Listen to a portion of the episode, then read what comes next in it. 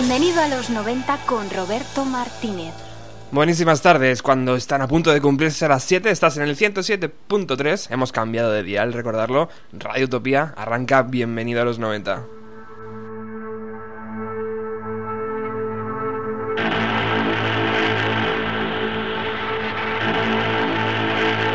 Hoy un programa muy esperado por muchos de vosotros y también por muchos de nosotros que estamos aquí al otro lado.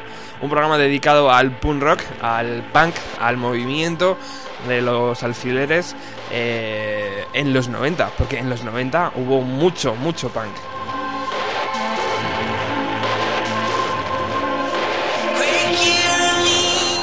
Pero antes de meternos a dar saltos con estos eh, grupos, eh, tenemos que pasar por la actualidad de los 90, que se centra en dos lanzamientos. Uno de la banda islandesa Sigur Rós.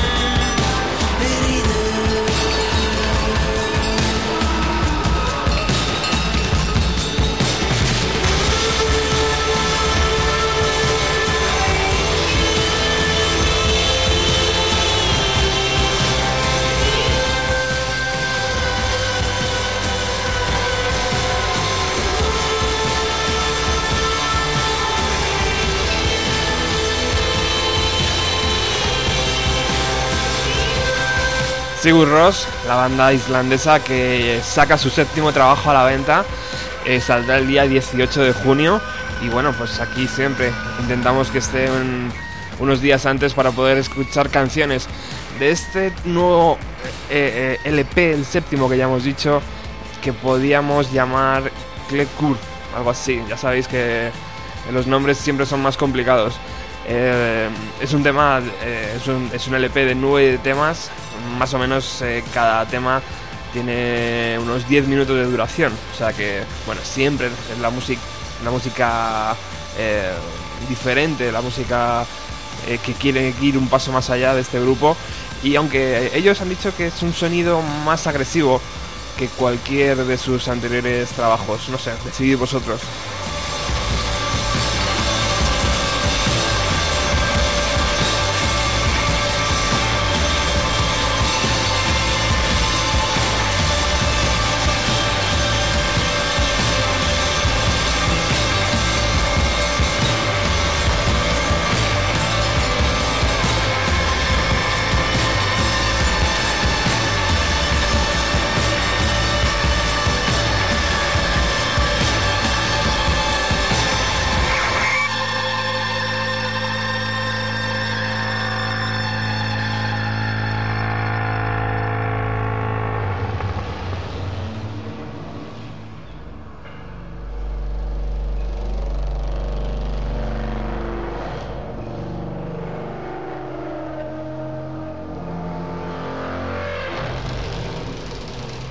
Bueno, ahí dejábamos una de las canciones que da eh, título además a este séptimo LP de la banda islandesa y nos centramos también en una de las bandas que en los 90 era indispensable. Hablamos de Alice in Chains. El pasado 28 de mayo eh, del 2013, el pasado 28 de mayo, regresaron con un nuevo trabajo.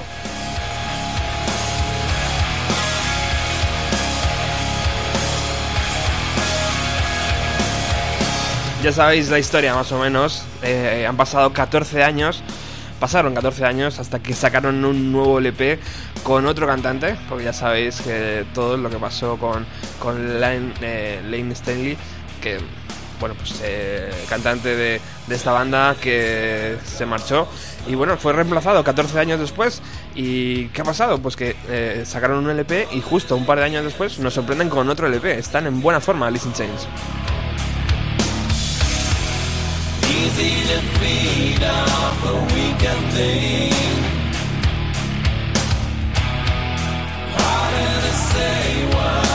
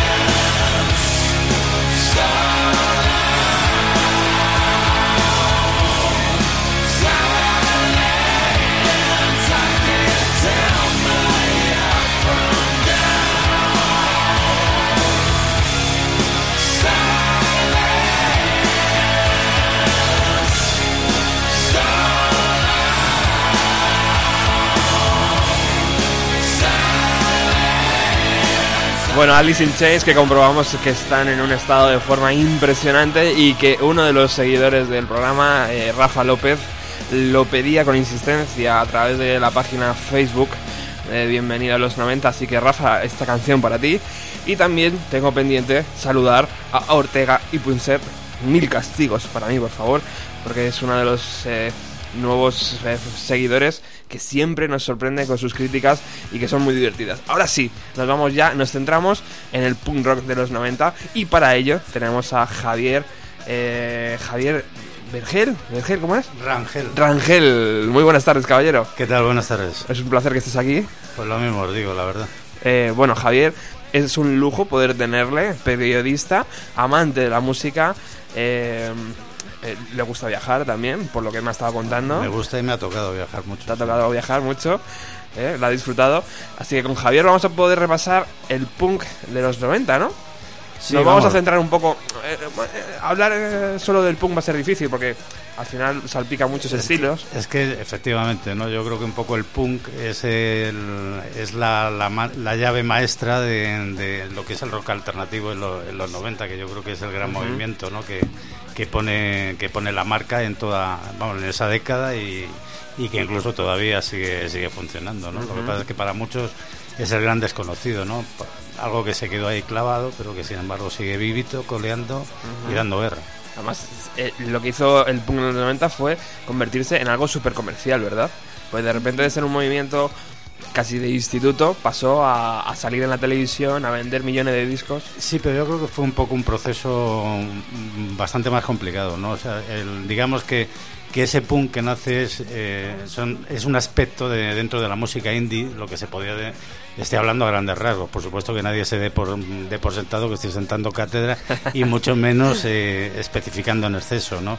Pero yo creo que es el, el movimiento que empieza en las emisoras pequeñas americanas, en las emisoras de, de- de los institutos, en las emisoras de las, de las universidades, y entonces, claro, son grupos que, que no tienen posibilidades de promocionarse en las grandes emisoras, en los grandes consorcios eh, musicales americanos, y entonces, ¿qué ocurre? Pues van, van sonando más, van sonando más, van sonando hasta que llega un momento que ya surge el sonido Seattle, su- su- suena, eh, surge el sonido, eh, lo que es el, el punk americano, que realmente lo que el punk americano lo que es es un- una versión de, de, de lo que fue el punk inglés que no tenía realmente nada que ver, en mi opinión, en mi modesta opinión. Que tú pudiste vivir, además. Sí, ¿eh? lo- los últimos tuve- coletazos. Tuve, además, fue haciendo un, vamos, un reportaje.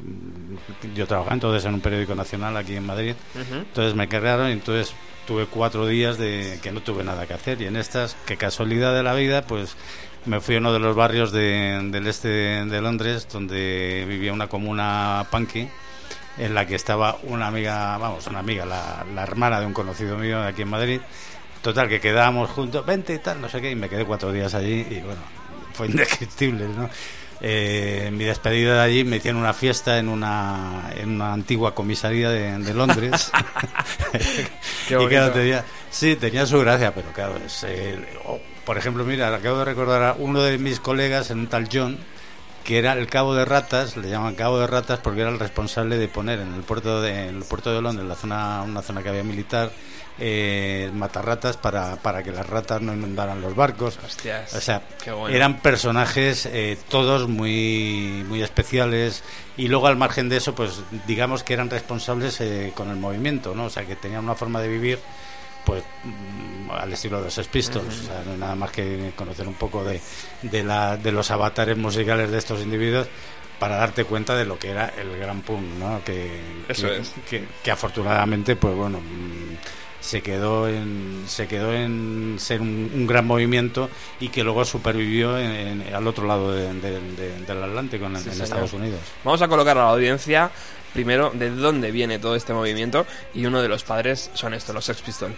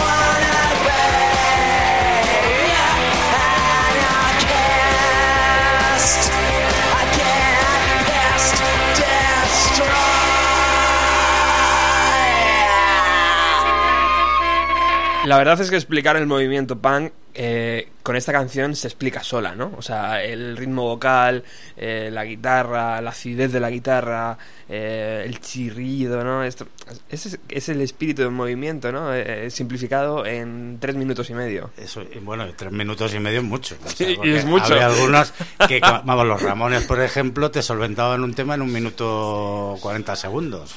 Eh, incluso es más, eh, eh, había conciertos donde podían meter 40 canciones porque es que duraban dos minutos, dos minutos Efectivamente. 30. Tres acordes, sin más, e incluso, eh, vamos, los Sex Pistols tuvieron serios problemas de formación porque, vamos, la formación musical que tenían era menos cero, o sea, era, era tan básica como que incluso, o sea, se olvidaban los instrumentos, eh, las guitarras no las afinaban, tenían, bueno, las- las- los estudios de grabación tenían hasta que a finales de la carrera eran incapaces de hacer una octava, o sea, o sea, eran- han sido unos personajes, pero bueno, dentro de todo eso, claro, tenían la frescura, que es un poco, vamos, la frescura y, y- lo que era la esencia del movimiento, que era estar en contra prácticamente de todo, ¿no? Lo que les costó serios problemas, por ejemplo, los Sex Pistols, cuando hicieron God the Queen, eh, tuvieron que hacer el famoso concierto sobre el Támesis, porque dijeron que estaban como, como les tocaron tanto las narices, dijeron vamos a tocar por narices, y claro, como no podían tocar en Londres, tuvieron que tocar encima del agua. Entonces en un barco hicieron el recorrido en barco para poder, para poder dar su concierto y que además fue, fue todo un hito en, en ese- en esa época, ¿no?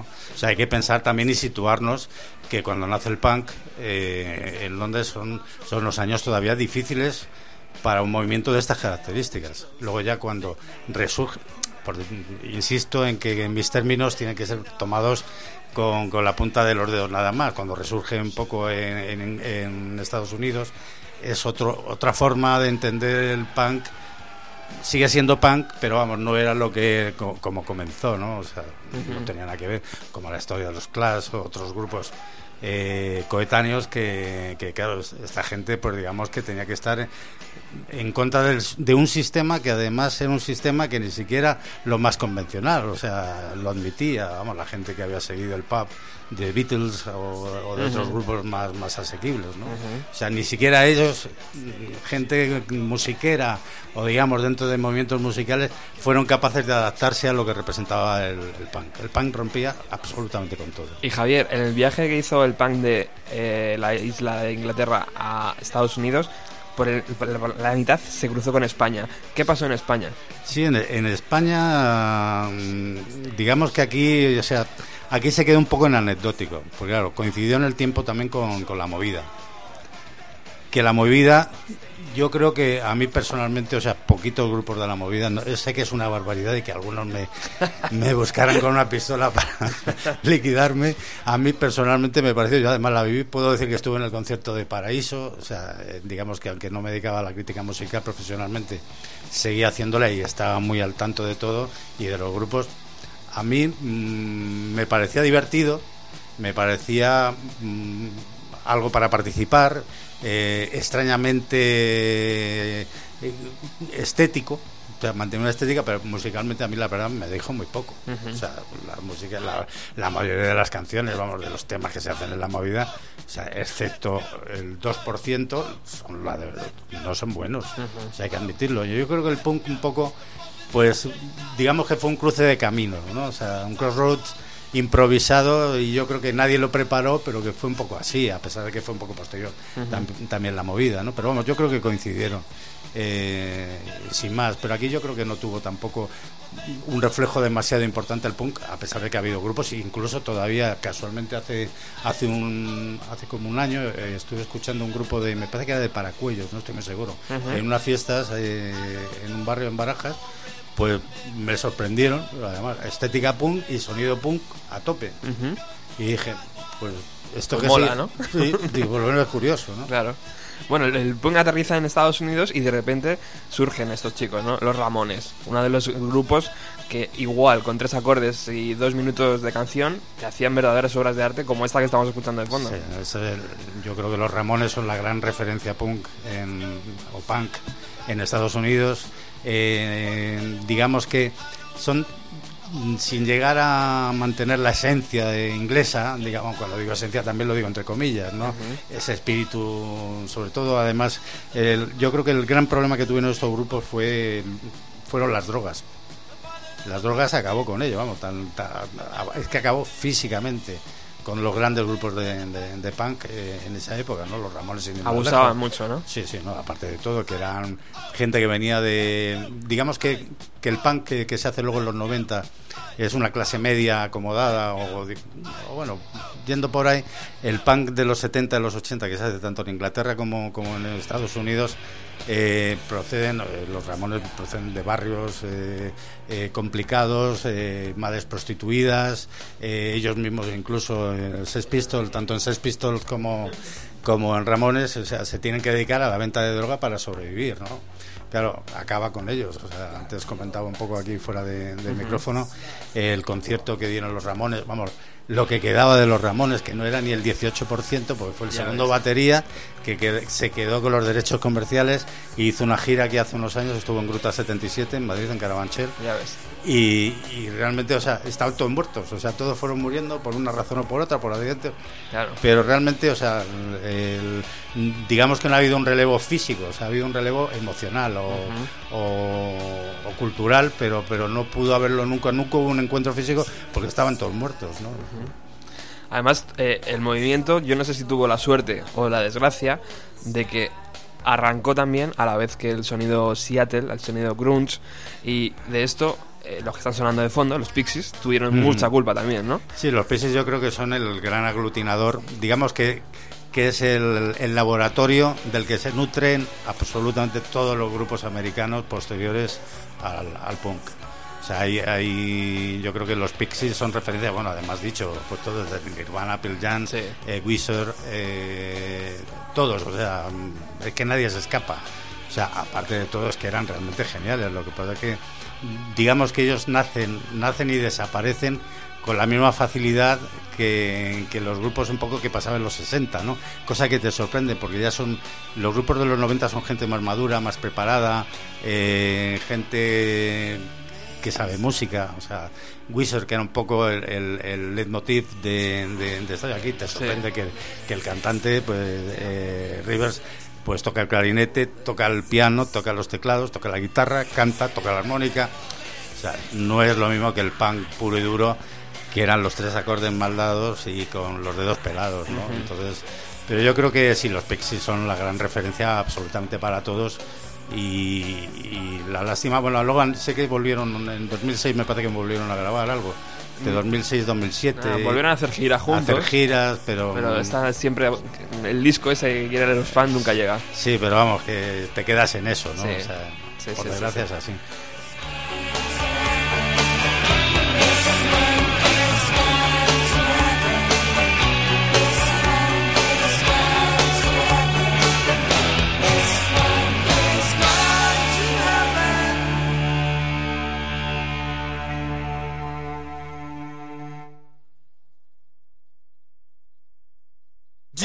You have the time to listen to me whine about nothing and everything all at once? I am one of those melodramatic fools, neurotic to the bone, no doubt about it. Sometimes I give myself the creeps. Sometimes my mind plays tricks on me. It all keeps adding up. I think I'm cracking up. Am I just paranoid? Am I just up? I went to a shrink. ¿Y qué pasó en los 90? Pues que unos chicos de California se juntaron, grabaron un par de LPs y en su segundo, creo que fue segundo, ¿no? Uno, el tercero, Duki, 1994, lanzaron tres canciones, tres tra- trayazos, aparecieron en la MTV, empezaron a vender millones de discos y que fue, según muchos grupos, la mayor traición al punk que se ha hecho en la historia porque, ¿qué pasó? Que hizo comercial al sonido a algún sonido que era anticomercial, ¿no? De, de nacimiento. Yo no creo que fuera tanto anticomercial, hombre. Muy bien, como dices, eh, los puristas, pero vamos, para eso están también los no puristas como yo, y a los que además tampoco nos gustan las etiquetas. Eh, yo creo que el gran acierto de Green Day fueron dos. Uno, el, el aprovecharse, aprovechar lo mejor del punk o del punk de, de- de la época y además dotarle de, de melodía, que era lo que no tenía. El punk no tenía melodía, nunca. cuando digo melodía, digo, de- o sea, completar, o sea, completar el sonido. Y ellos lo redondearon. Y además tuvieron mm, que no fue culpa de ellos, vamos, no, o no fue, no fueron ellos los causantes.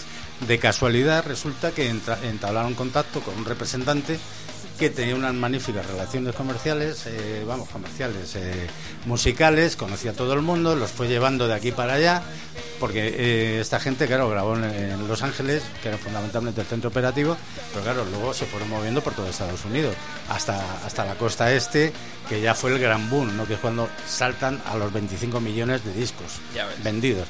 ¿Por qué venden 25 millones de discos?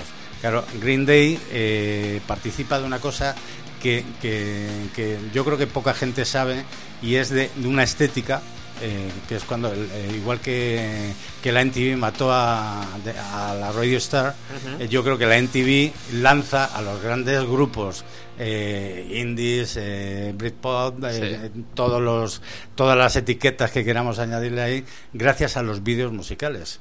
Entonces, el vídeo que hicieron Green Day con, con Basket Case es antológico. Posiblemente yo creo que es el gran modelo a seguir, vamos más, fue el gran modelo a seguir por el, por el director que, que era Spike Jones, que muy poca gente conoce, pero resulta que este hizo en Un tres ¿eh? años Un grande.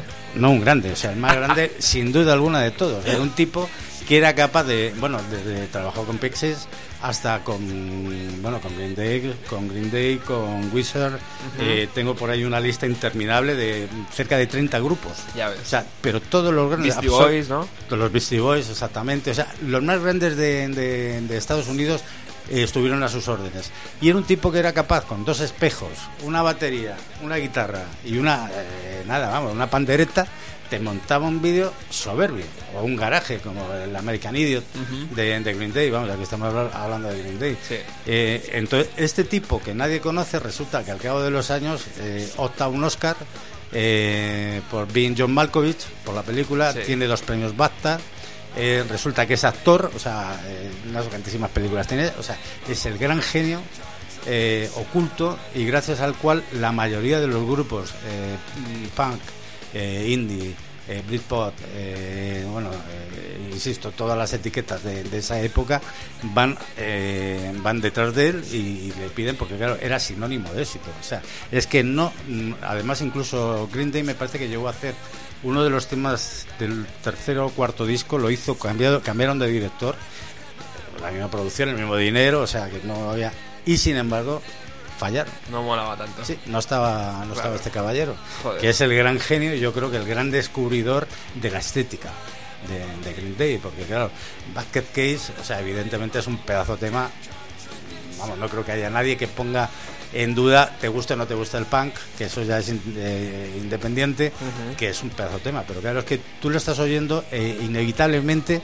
estás viendo al tío tomándose los tranquilizantes de sus paranoias, de sus... eh, de y además eh, yo creo que ahí se descubren incluso como actores, ¿no? Porque el bajista... Sí, sí, el potencial, ¿no? el, de cada el- el uno. potencial de cada uno. de- de- vamos, y luego incluso en, eh, los ves en los conciertos, o sea, y son una gente que Sí. sonando bien, o sea, bueno, teniendo un cuarto guitarrista, que ya afortunadamente un cuarto miembro, que ya forma parte legal, lo han legalizado su existencia, porque antes tocaba casi en bambalinas, vamos, estaba detrás el pobre. eh, Sí, vamos, que bueno, joder, si estás oyendo la guitarra y dónde está el, el otro guitarrista, ¿no? Claro. Y no lo veías nunca. Sí, quedaba un poco O sea, falso eso. Pero a pesar, yo creo que, que esa puesta en escena tan soberbia, eh, yo creo que la ganaron gracias precisamente a la labor de este individuo, que ya te digo, vamos, un directo, vamos, estoy hablando de individuo con- que es un gran desconocido para los amantes de la música y sin embargo que la gente del cine ha disfrutado Sí, ¿verdad? sus trabajos sabiendo perfectamente de dónde venía y sus orígenes. ¿no? Y sin embargo, eh, yo creo que el aficionado a la música no lo ha valorado en su justa medida y yo creo que se merece por lo menos el reconocimiento. ¿no? Green Day, un grupo longevo, ¿eh? Porque llevan desde Sí, sí. el 90 y... Bueno, antes, desde el 87. Del 87, sí. Y- 86 me parece que es sacan- cuando... sacando discos y en la actualidad nos encontramos con que tienen 11 LPs. Sí, sí, el- además el último está muy bien. La, el- Que está, para mi gusto, que está dividido en tres, ¿no? Está dividido en tres, sí, porque es Tre, el apellido de... Joder. A mí personalmente, digamos, me gusta. Eh, yo lo he oído, vamos, lo he oído, lo, te- lo tengo y, y está bien. Yo creo que se han equivocado la promoción, excesivamente, excesivamente comercial. Que es el problema que han tenido todos los grupos, no los punks, ni o sea, eh, los, los grunge, eh, absolutamente todo. O sea, mucho, mucho de boquilla a la hora, pero a la verdad han caído las redes eh, comerciales de las grandes discográficas y no Hombre. más remedio que tragar. Ahí están los dólares. Eh, claro, entonces el par de dólares es muy, muy poderoso. Green Day, por ejemplo, te sorprende que se hayan hecho incluso tablas de surf para con, con las caras de ellos, de promoción. eh, vamos, yo, my- eh, iba a decir my Facebook. Mi, mi Facebook eh, lo tengo lo tengo con ellos y entonces permanente me llegan men- permanentemente noticias de sus conciertos, de sus promociones y tal. Y yo creo que menos bolsas de patatas Lays han hecho ya, de todo con ellos. ¿no? Y me- en el fondo me da pena, porque seguirán siendo ellos, seguirá siendo sonido bueno y, Sí. sigue original, pero dices, bueno, ha perdido la frescura, la gracia ¿no? que tenía que tenía. Pero eso es inevitable, es el Bueno, mercado y hay que aceptarlo. El próximo mes están aquí en España, en el Sí. BBK Live. Que no, no podré ir, eh, tocan en Bilbao Sí. y me hubiera encantado, la verdad, porque eh, yo en directo no los he visto. Solo hay dos grupos, dos de los grandes grupos que a mí por lo menos me han conmocionado. ¿Cómo puede ser eso, Javier? que no los he, no, no, no voy a poder ir a verlos, no los he visto a ellos ni a los Black Crowes, Hombre, que siempre han tocado en Vitoria. O sea, Joder, yo creo que deben de tener algún novio en Vitoria, alguna novia en Vitoria, Allí les tratan bien. porque es increíble, jamás he tenido, además siempre me ha pillado estar fuera de España o estar fuera de Madrid o compromisos profesionales o personales que, por los que no puedo verles. Y la verdad es que me hubiera encantado, pero bueno, los que tengáis la suerte o que tengan la suerte de ir, que no lo cuenten por lo menos. Nosotros estaremos allí. Eh, otra de las bandas importantes que gracias al movimiento eh, punk eh, se lanzaron a la fama fue estos Offspring que estamos escuchando de fondo que también, qué curioso, de California, ¿no? O sea, un guiso se estaba ahí haciendo un poco en California. Sí, yo creo que en California siempre ha sido el, el, gancho, ¿no? O sea, pero no de ahora, o sea, vamos, de ahora o de, ya de los 90. Ya muy, muy anteriormente, incluso cuando los Rolling Stones hacían sus primeras giras, digamos, que se dieron cuenta de que California era el gran eh, no sé cómo decirlo, el arsenal musical de, Estados Unidos. Se diga lo que se diga, Nueva York tiene su encanto, eh, la costa oeste también, pero yo creo que California eh, es dentro de, esa costa el, donde está el mando, ¿no? O sea, tienes grupos, mm, vamos, que forman parte ya de la mitología musical, Flying Burritos Brothers, eh, proceden de todos lados, pero luego todos se quedan ahí en California, ¿no? Arman Brothers, eh, lo mismo. Eh, de los que están todavía, digamos, un poco en el, on the road, ¿no? Lo de Tom Petty con sus Heartbreakers, la estética es totalmente californiana. Recuerdo hace poco, hace tres años, me parece que estuvieron aquí Eagles, que era, no sé si era el segundo concierto que daban aquí en España, y la estética es californiana. O sea, digamos que el Hotel California sigue pesando y que, que generacionalmente está muy bien el, reconocimiento, el tributo a lo anterior, pero digamos que es muy difícil quitarse esa, esa chapa, ¿no? Vamos a disfrutar de Offspring, de esta canción que les colocó en el top.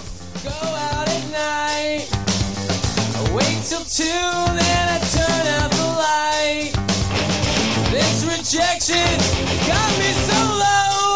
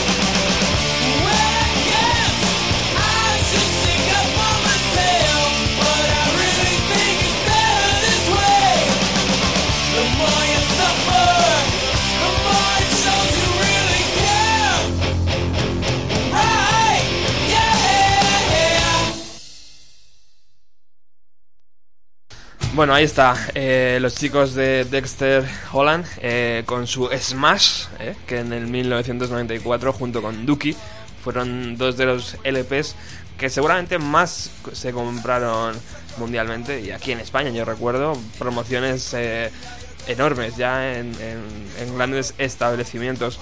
Eh, ¿Les has visto en directo, Javi? No. No, tampoco.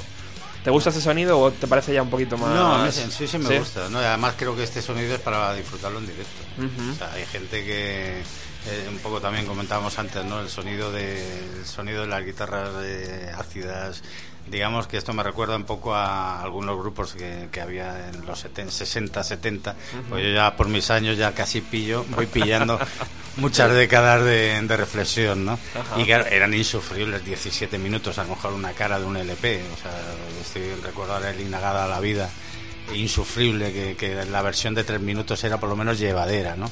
Pues yo creo que a esto les pasa también un poco Driver by, Trackers, eh, estoy pensando en grupos así también, que los ves en directo y disfrutas, ¿no? Pero cuando se pasan un tema de, siete minutos o con solos de guitarra eternos que están, venga, a subir y bajar en la misma nota y que se quedan ahí, la verdad es que se hace se hacen cargantes. Con todo insisto, ¿eh? con todos mis respetos y mis disculpas a los puristas que me imagino que dirán que soy un renegado, pero bueno, hay que dar. Hay un grupo que eh, estamos escuchando a La Wagon, eh, otra de las grandes bandas de los 90, que mm, menos comercial que Green Day, bueno, no sé si decir menos comercial, pero bueno, tuvieron menos impacto en, la gente. Eh, pero hay una de las bandas que tú me has hablado muy bien de ellas, que son Wizard. Que Wizard, tú me explicabas que su líder era tan exigente con el resto de la banda que incluso imponía castigos, ¿no? Sí, ¿no? Eso, eso es, es, un fenómeno. Eh, Wizard es que es un fenómeno, o sea, dentro de, de, lo que es el rock alternativo, o sea, que ellos maman también, por supuesto, de las fuentes del punk. Yo creo que sí, ¿no? sí, sí, todos. no, no, o sea, ojo, del pan americano en este caso, ¿eh? O sea, que también hay que diferenciar cuando se habla de de Pan, o sea, hablando ya de, lo que es la música americana, digamos que ellos eh, se distancian muy mucho de lo que es la estética inglesa y lo que representa esa estética y, los mensajes, ¿no? O sea, además ellos tienen otro formato, o sea, eh, Rivers, por ejemplo, el líder de Wizard, eh, es licenciado en Harvard. claro, estás hablando de un tipo, ojo, tardó 11 años en sacarse la licenciatura en arte y literatura, pero es un licenciado en Harvard, que digamos que en Estados Unidos es estar muy por encima de la media y sobre todo ya cuando estamos hablando de, de ahí salen música. presidentes ¿eh? claro por eso mismo entonces claro este tipo digamos que cuando se enfrenta a, la música dice no lo voy a hacer como nadie es más en uno de los bajones que tiene porque además tuvo un accidente estuvo estuvo convaleciente bastante tiempo en, un hospital que fue cuando hizo el segundo disco que fue un fracaso Pinkerton el famoso Pinkerton que, todo el mundo pensaba que jamás volverían a hacer nada ni, ni parecido a, su primer trabajo. Sin embargo, él eh, dijo, a partir de ahora vamos a hacer, y se puso durante un año a estudiar cómo sonaba, cuál era el éxito de, Green Day, de, de, todos los grupos, o sea, de los grandes grupos que había en la época, pero vamos, dicen que incluso escuchó hasta ABBA para ver qué tipo de, sí, sí, la, la, y entonces digamos que se hizo mm, este, este tipo de, trabajo, de tomárselo tan en serio, le hizo llegar incluso hasta el, hasta el extremo de multar, o sea, bueno, como, como líder y compositor principal del grupo, llegó a multar en varias ocasiones a, con dos mil dólares, o sea que no era ninguna broma, a los guitarristas por tocar desafinados o equivocarse en alguna nota. O sea, eso ahora mismo aquí sería prácticamente impensable, ¿no? Que no, tengo referencia de que lo haya hecho ningún líder de grupo, ni ningún representante, ni ninguna casa discográfica. Son los únicos que lo han hecho que yo sepa. Wow. Y volvemos a lo mismo, ¿no? O sea, una canción meteórica, un single claro y un videoclip que acompañaba perfectamente a todo. Además tiene una historia muy divertida. El Vamos Va a, de Halley, ¿no? ¿A te refieres? Vamos a, poner el tema, a ver, ¿recordáis?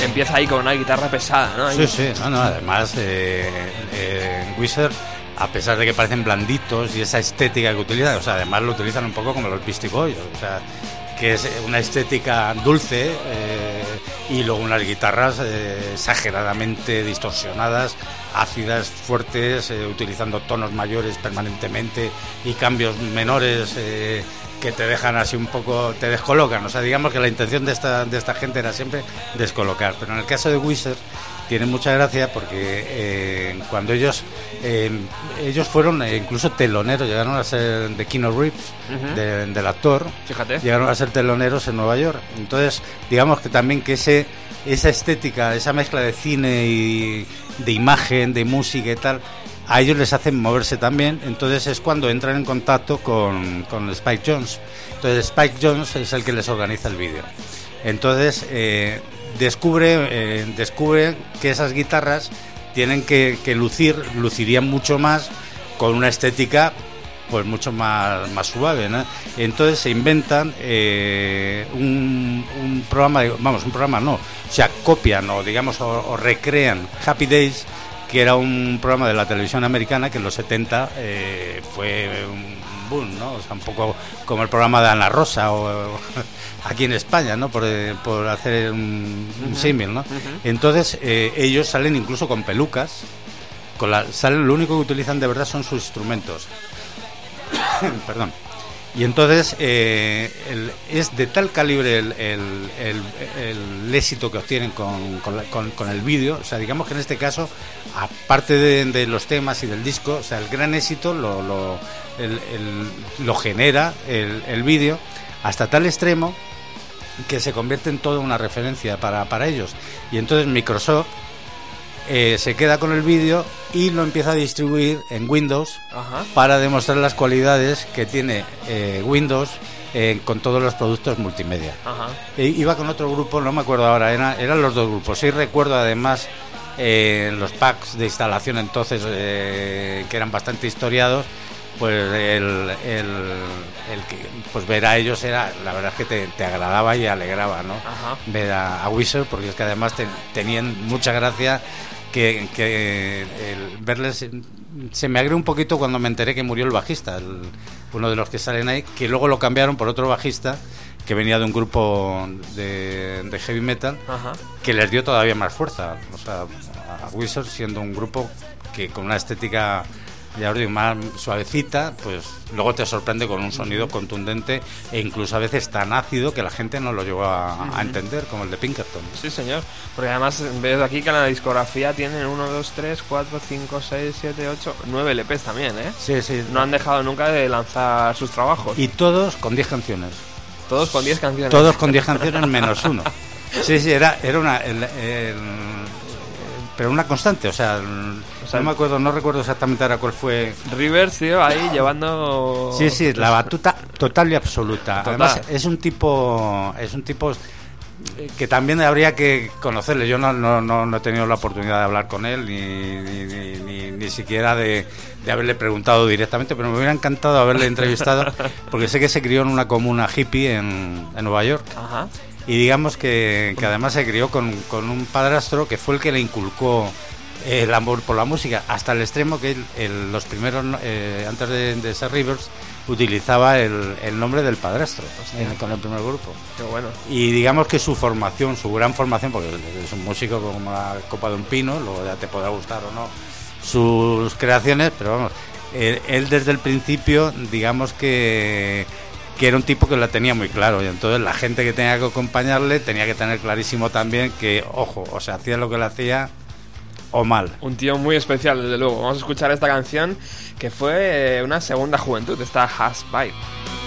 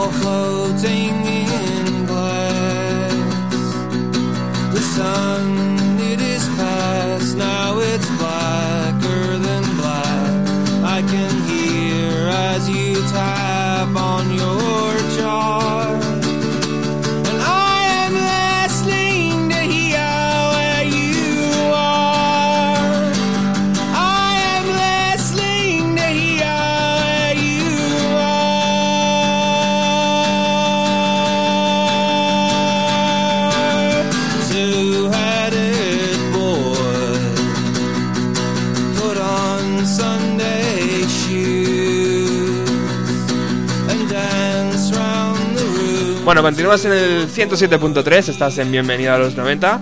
eh, y bueno, estamos aquí con Javier, que nos está ilustrando eh, sobre el movimiento eh, punk de los 90, con mogollón de grupos. Ahora seguiremos con ellos, pero también tenemos una voz autorizada dentro de Bienvenido a los 90 que habla como los auténticos ángel, ángeles.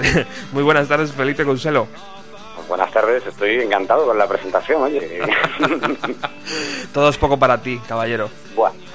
Bueno, hombre, tampoco, tampoco para tanto. Pero además el, el tema de hoy es, es sugerente, así que encantado más que nunca.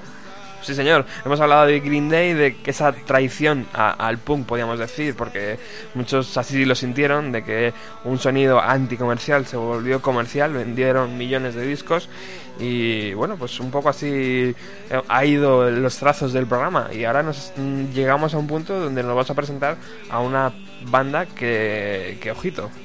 Buf, eh, además vamos a, vamos a tocar otra parte del punk. Esto, según a quien le pregunte, será más hardcore que punk o hardcore punk, porque vamos a hablar un poquito de Fugazi.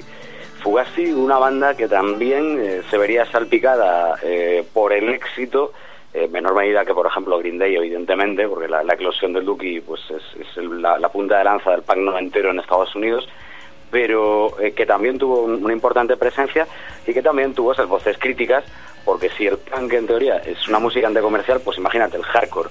Eh, hay que decir que esta, esta banda, son ellos son de, de Washington DC, por lo tanto costa este, eh, muy arriba de, de la costa este, eh, y una banda que va a arrancar en la segunda mitad de los 80, pero en realidad venían de, de otros proyectos. Esto, ya que esta sección es Two Headed Boy, si tuviéramos que centrarla en, en las dos cabezas pensantes, el primero del que hay que, hablar es Ian McKay. Ian McKay venía de, figurar en varios proyectos, siempre muy cercanos al, hardcore, con mucha influencia de gente pues eh, que son básicos para entender parte del punk no entero, como puedan ser, aunque más dentro del terreno del hardcore, hardcore, eh, gente como eh, Black Flag, como Dead Kennedys incluso, eh, Minutemen, etcétera, etcétera, gente que orbitaba de alguna manera entre el hardcore punk y lo que estaba haciendo y llevaba siendo unos años el college rock, pero la parte más salvaje y distorsionada del college rock. Entonces, este John McCain, McKay, perdón, eh, venía de, de, una banda llamada Minor Threat eh, que tenía varias peculiaridades. Una de ellas se explica, y esto tiene mucho que ver con la banda Fugazi, con la que va a formar eh, por uno de sus temas, que se llama Straight Edge. Straight Edge es esa expresión que existe para hablar pues de la gente que, eh, por ejemplo, en el campo de la música se suele asociar un montón de, de comportamientos con eh, drogas, alcohol, eh, drogas tanto legales como no legales, etcétera, que ellos no van a tener, van a ser como estos siempre sobrios, en, en cierto sentido siempre rectos, en cuestiones pues de, drogas, sustancias, etcétera. Y eso Steven McKay lo va a trasladar a Fugazi. Fugazi una banda que él va a formar con una intención de ampliar horizontes, porque cuando hablamos de, de esta banda es difícil definirla no solo como, como punk o como hardcore punk o como el rock alternativo disfrazado de... Eh, hay muchas etiquetas que se le pueden poner a, a Fugazi, pero quizá el, rasgo definitorio lo tienen cuando al punto de los ensayos incorporan al que en principio solo entra como vocalista, pero también aparecerá en, en la guitarra, que es Guy Picciotto, que es eh, la, la, otra voz autorizada eh, de, las dos que, que, van a cantar en Fugazi. Eh, un tipo, este Picciotto, que bueno, al igual que McKay, venía de, de 200.000 proyectos de la, de la zona de Washington y que poco a poco, pues cuando Fugazi, bueno, ya contar una poco de Fugazi y después cuando termina de existir la banda a principios de la década pasada, va a estar en otros 200.000 proyectos y además se lo van a montar. Quizá eh, una de las cosas importantes de, de Fugazi es cómo surgen en el sentido de eh, el sello que eligen. Por ejemplo, ya que habéis hablado de Green Day, eh, ahí empiezan con ese sello Lookout Records, ¿no? Muy, muy característico de la escena. Sí. Estos van un paso más allá, eh, que es que Ian McKay, junto con un colega, monta sello propio, monta The Shore Records, que es con el que Fugazi va a editar durante toda su carrera. Y eso es eh, ya una declaración de intenciones porque cuando el, el grupo empiece a pegar mucho, les van a llegar muchísimas ofertas, pero ellos nunca van a querer eh, cambiar. Control Entonces, absoluto sobre la obra, ¿no? Sí, sí, sí, sí. Y fíjate hasta qué hasta qué punto. Primero, eh, McKay es el, el que toma la mayoría de las decisiones, pero al poco ya de empezar eh, a ensayar, a formarse como grupo, por así decirlo, eh, ya empiezan a componer entre todos, empieza aquello a ser un poco más democrático y además eh, para mayor alivio también de McKay, que no, no tenía toda esa responsabilidad. Y todo esto se fragua tras un intento fallido de, de un LP que se queda en un EP porque no quedan contentos con la calidad, se fragua en Repeater. Repeater, álbum de los 90, que sin duda es un, disco que ya te define lo que van a hacer estos tipos. Es eh, muy, muy duro para una escena que se está corando, por así decirlo, a medida que avancen los 90. Es eh, una música muy primaria, los, los riffs guitarreros además eh, llevan llevan eh, un montón de, ¿cómo decirlo?, de, de sonido garajero en cierto sentido. Porque de, eso, de hecho de esto viene, de aquellos barros vienen estos logos y esta historia, ¿no? También. El garage es eh, primordial para la generación del, del punk en sí mismo y de punk, hardcore, etcétera, pues mucho más. Las dos guitarras van a ofrecer un muro de ecos a las voces que se van a ir alternando de, de McKay y de Picciotto. Eh, temas como el propio Repeater, temas, eh, por ejemplo, como Blueprint, como eh, Merchandise, Shoot the Door, eh, que es el que cerraba el disco originalmente, aunque luego sacaron un- una especie de bonus track o bonus tracks y se llamó Repeater plus Three Songs, o sea, con tres canciones extra. Total, que con este marco ellos eh, en principio tampoco tienen demasiado éxito fuera de lo que es un circuito de hardcore punk eh, en, en el este americano, eh, pero poco a poco empieza este fenómeno del boca a oreja, ¿no? Eh, todo lo que se había sembrado en los 80 por otras bandas, hace bien poco hablamos de Dinosaur Jr., por ejemplo, Hombre. en cuanto a sonidos guitarreros, Sí. pues empieza ya a tener a ver un público que, que ya eh, no tienes que convencer, que ya va a ir a ver a nuevas bandas, como es el caso de, de Fugazi, aparte de lo que llevan arrastrado de Minor Threat y, y este tipo de formaciones. Entonces, empiezan a darse cuenta de varias cosas. La primera, que aquello eh, se les va un poco de las manos en, en cuestión de ventas. El repeater empieza a vender, al principio lento pero seguro, y acabará pasando, fíjate, con, lo- con los años y durante los 90, a los 2 millones de copias o más de 2 millones de copias solo en Estados Unidos, Wow. eh, que es mucha, mucha copia. Pero es que en, en el año 91, el disco del 90, eh, tenía ya más de 300.000, que eso ya es eh, pues bastante importante. ¿Qué es lo que ocurre? Que te juntas con unos tipos que son suyos, no, lo siguiente, y que además eh, no casi no conceden entrevistas, eh, son unos tíos de verdad que muy tranquilos y les empieza a pasar, pues fíjate, lo que les había pasado a los Dead Kennedys eh, casi 10 años antes, que la escena hardcore eh, y hardcore punk en según qué ambiente se vuelve muy violenta, los mosh pits de los conciertos eh, empiezan a ser eh, a repetirse mucho y ellos llega a un punto en el que como son totalmente antiviolentos, esto sí les también sus letras muy angustiosas, pero eh, van muy anti, muy muy contra la violencia, pues empiezan a parar los conciertos hasta que se lleven a los tipos que lo han iniciado. Hay algún concierto incluso que le, le devuelven la pasta in situ al, al agitador de turno para que deje de disfrutar a los demás del concierto. Y claro, esto gusta a algunos, pero a algunos de los más eh, talibanes musicales de la escena pues no les gusta nada. Y a todo esto le sumamos, pues de lo que habéis estado hablando, la eclosión de todo lo que sea eh, punk, punk rock, hardcore punk, etcétera, a medida que la primera mitad de los 90 avanza. ¿Qué ocurre? Que eh, se les empieza a solicitar muchísimo. Ellos rechazan ir a Lollapalooza, por ejemplo, durante los 90, en más de una ocasión además. Eh, casi nadie les puede entrevistar y las pocas veces que les entrevistan, aquí es lo grande ¿no? también de estos tipos, son fanzines. Estos tíos, aunque medios importantes y muy importantes les van a intentar eh, pues entrevistar, promocionar, etcétera, mm, se plantean la situación de que ellos eh, la música lo quieren como algo para vivir, es su sueño, etcétera, pero que tampoco van a vender su alma al diablo. Entonces, empiezan a conceder las pocas entrevistas que tienen a, fanzines de, vamos, poquísimas páginas, tiradas muy limitadas y ese tipo de situaciones. Aún así, eh, parece que su, bueno, tienen más presupuesto para hacer cositas a medida a raíz de- del éxito de Repeater y de los dos siguientes discos de la banda. Y poco a poco lo que van a ir eh, haciendo es ampliar un poquito su sonido, es decir, toda la, la- la furia, eh, la mala leche, eh, la contundencia sonora de sus canciones va a seguir ahí, pero va a estar hecha con más medios, con lo cual, como no suena eh, a garaje de la época de Mad Max, pues habrá mucha gente que le cabrea, pero sí que lo mantienen en sus directos y esto es muy Bueno. claro, o sea, el, el, el momento que hay Pichotto es, es eh, revelador. Bueno, impresionante fotografía, Felipe. Es, es como, vamos, haber vivido eh, la historia de esta banda en, en- escasos 10 minutos, tío.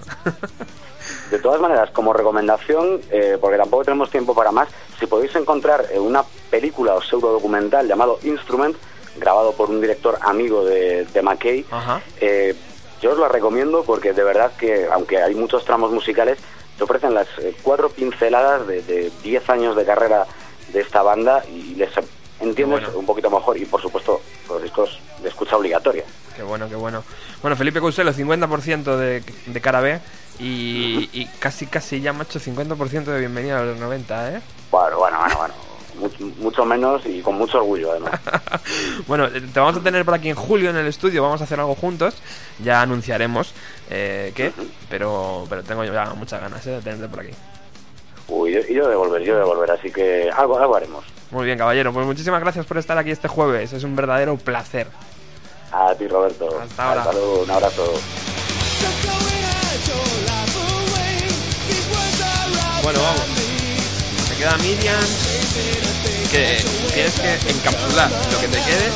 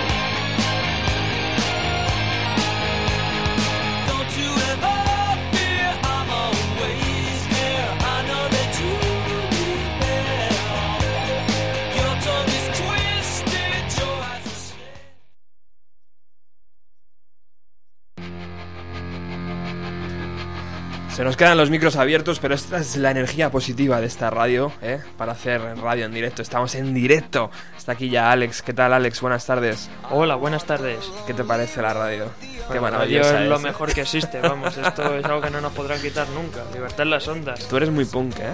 Yo, yo soy punk, yo nací punk, yo cuando nací en vez de darle la hostia al médico, se la di yo a él, entonces bueno. Llevo toda la vida ahí entre pogos y cosas. gamberro. Pero si es que lleva un par de alfileres, mi Ale. Sí, hombre, En un sí, polo Ralph Lauren lleva unos alfileres. Efectivamente, tapando logos extraños y ahí con, con mucho orgullo con la Stasi. Hablando de punk, pues toma Stasi. Muy 10 bien. años casi ya, madre mía, parece que fue ayer. Bueno, Javi, eh, hemos hecho un pequeño paréntesis eh, ahí hablando con Felipe, que es un entendido también musical increíble. Volvemos a, a uno de tus grupos favoritos, Green Day, con esta canción que también les hizo un poco regresar ¿no? a la escena. Eh, Sí, yo creo que fue, además, eh, que es un poco lo que ha- un poco la reflexión, ¿no? De todo lo que hemos estado haciendo, que esta gente, además de hacer eh, punk, ojo, americano, que insisto que es bastante diferente en conceptos y todo, digamos que, que añadieron melodía, contenidos, contenidos, incluso que esta canción me parece en concreto está dedicada al padre de Armstrong, cuando fallece cosa que es muy inhabitual, porque desde luego ninguno de los padres de, de los, de los grupos punk ingleses se hubiera esperado una sorpresa así. O sea, primero porque maltrataban la mayoría, eran, algunos incluso estaban denunciados por maltratadores y tal. Entonces lo que te sorprende un poco, eh, digamos que este, este nuevo punk mm, o pan alternativo, rock alternativo, o bueno, cualquiera de las etiquetas que se quieran poner, es uno de los adornos atractivos que tiene, que yo creo que es lo que los convierte en un movimiento de masas y, bueno, superar 25 millones de, copias eh, prácticamente imposible para un grupo punk o punk. ¿No? Digo, Cuando digo punk estoy pensando en español Claro, o en, o es en España, inglés. aquí se dice de toda la No, vida. y- No, lo digo porque, porque estaba antes repasando un poco aquí el movimiento en, en España, antes cuando, cuando lo estábamos comentando, y es cierto que sí coincidió en que incluso se habló como alternativo, ojo, no, no estoy diciendo ya que fuera punk exactamente, ¿no? pero el sonido de Donosti, el sonido gallego, el surgimiento de, incluso en Granada, Los Planetas, ¿no? que para mí es el gran grupo alternativo, sin ser absolutamente, ya sé que sé que, que a algunos les saldrá urticaria por Vamos lo a que bajar digo. un poquito el micro, Javier. A ver, ahora mismo. No, es broma, es broma. No, pero yo creo que es- es el contenido musical que sale sale de ellos Sí. es, mu- es diferenciador. Sí. Digamos que, ojo, a mí tampoco me gustan, ¿eh? O sea, me parece que tengo A, a un na- disco. a nadie le gustan los planetas, pero. No, pero ¿Qué le bueno. va a gustar eso? Por Dios, que el bajista tocaba de espaldas. hombre. No, pero no, pero son las cosas, no, eh, ojo, son de- tienes que eh, yo creo que en el mundo en, en el mundo musiquero tienes que aceptar absolutamente de No, no, todo. claro.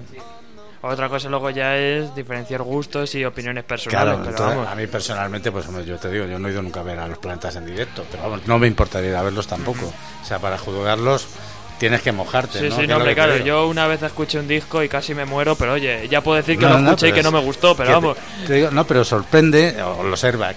Sí, hombre, el back sí, hombre, el back Claro, es otro airbag. concepto ya Claro, y back. sí, pero bueno, están dentro de, Sí, sí, dentro de, digamos, de la de la caseta donde tendrían que estar, entrarían perfectamente bien ellos también. Sí, y Airbag también es un grupo de pop eh, de alguna manera, así y, que. y sin embargo han sido pues han sido incluso versioneros de no, no recuerdo quién era que estaba versionando A los Nikis y no millones. no no no ojo los Nikis bueno los Nikis casualmente tengo cierta amistad con, con uno de ellos con- de los Nikis y claro te sorprende eh, yo por eso te digo que estas reflexiones que se quedan un poco de- en la lejanía de la falta de conocimiento, pues cuando luego hablas con los músicos, o vamos, yo también me he puesto alguna vez en, en escenario, eh, tengo un hijo que es músico también, o sea, hay que matizar, o sea, hay que ser cuidadoso y, y res- digamos respetarlo, ¿no? O sea, ojo, yo he criticado cuando he hecho crítica musical, por ejemplo, a, Bob Dylan me dio el gustazo de decir que era un impresentable Sí, sí, por presentarse borracho.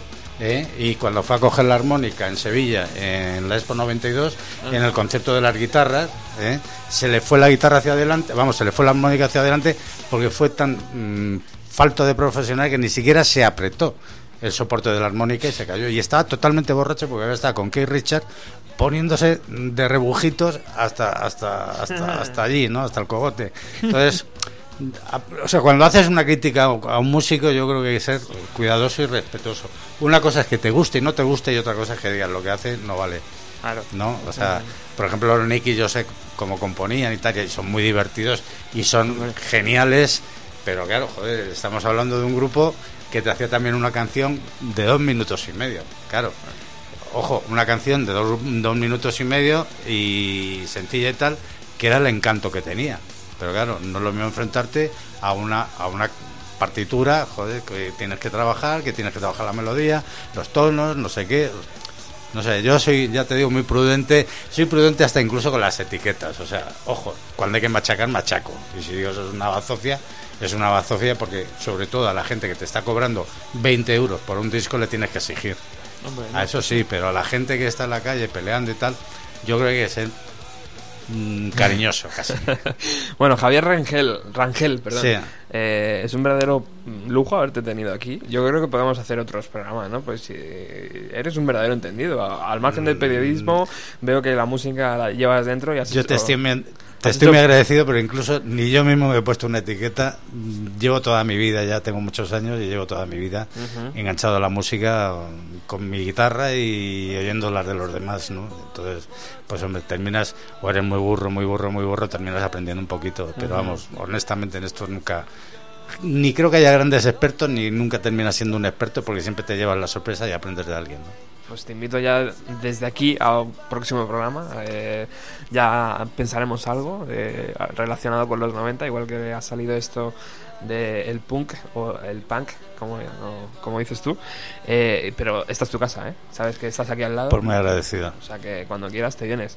Eh, tenemos que dejar paso a Alex, que ya viene con su programa Ruta 130, que hoy nos va a traer a... Sí, pues hoy se pasarán los Ningunis. Hablábamos antes de los Nikis, pues bueno, los Ningunis pueden ser un grupo que sea por esa estela, pero sobre todo es que estamos de celebración porque se han cumplido 30 años del primer disco de Siniestro Total, el cuando se come aquí. qué grande. Que una auténtica maravilla y este sábado se va a hacer un concierto para homenajearlo y pues nada, eh, vamos a, a, pincharlo y de, vamos a hablar de esa primeriza siniestro total y bueno, los, los, ningunis nos ayudarán un poco también en esta tarea. Muy bien, pues eh, nosotros nos despedimos, volvemos el próximo jueves con mucha más música de los 90 y os dejamos con una pieza de Green Day totalmente acústica, eh, con violines, totalmente alejada del sonido punk. Hasta la próxima.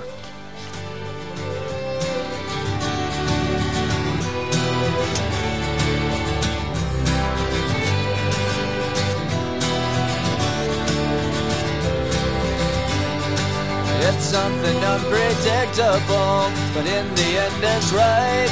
I hope you had the time of your life.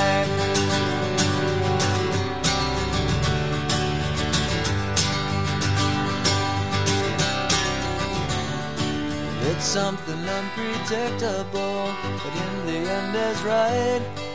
I hope you had the time of your life.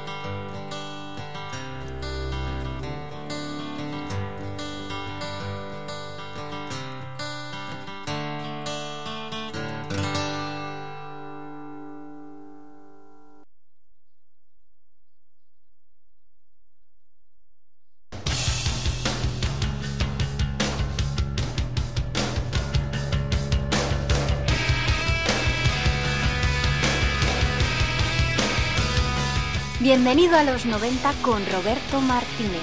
Jueves de 7 a 8 en Radio Utopía 102.4.